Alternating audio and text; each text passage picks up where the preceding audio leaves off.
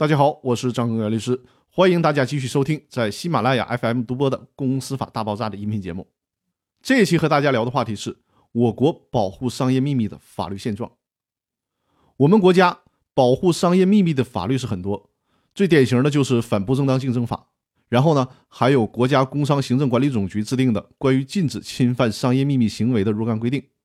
在程序方面，仲裁法、民事诉讼法也有相关的保护条款，例如。民事诉讼法第六十八条规定，证据应当在法庭上出示，并且由当事人相互质证。对于涉及国家秘密、商业秘密和个人隐私的证据，应当保密。需要在法庭上出示的，不得在公开开庭时出示。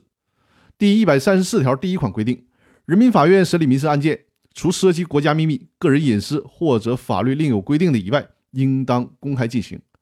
第一百五十六条规定。公众可以查阅发生法律效力的判决书、裁定书，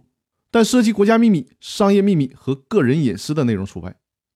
甚至在《民事诉讼法司法解释》第二百二十条当中还规定，《民事诉讼法》第六十八条、第一百三十四条、第一百五十六条规定的商业秘密，是指生产工艺、配方、贸易联系、购销渠道等当事人不愿公开的技术秘密、商业情报及信息。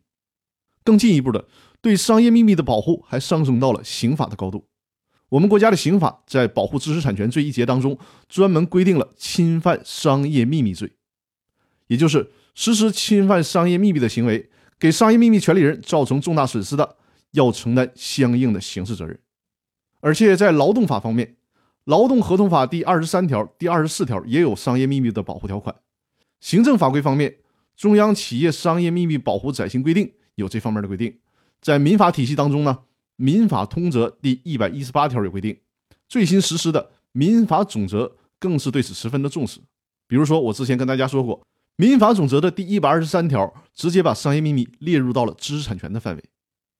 从以上可以看出，我们国家对于商业秘密保护的法律法规确实很多，但是呢，这也恰恰是商业秘密法律保护方面的一个最大问题。对于商业秘密的保护，从立法层面看，有点太分散了。不同的法律部分、不同的法律法规层级都有零散的保护，不够统一，而且这些零散于各个法律法规当中的法律条文，对于商业秘密的保护和打击力度也还是不够大。我们来看一看美国关于商业秘密保护的法律，其中有一部法律叫做《美国一九九六年经济间谍法》，这个法律是专门用来保护商业秘密的。这部法律的法律条文有多少呢？从最高院的书中引用的法律条文上看，至少有一千九百余条的法律条文，这真是太吓人了！一两千条的法律条文，专门是用来规定如何保护商业秘密的。所以说呢，我们国家似乎也应该在商业秘密的保护上，制定出更加有针对性、更加完备的统一的法律规定，这样对于商业秘密的保护才能够有更好的效果。那今天是分享的一点心得体会，更多内容我们下期继续。谢谢大家。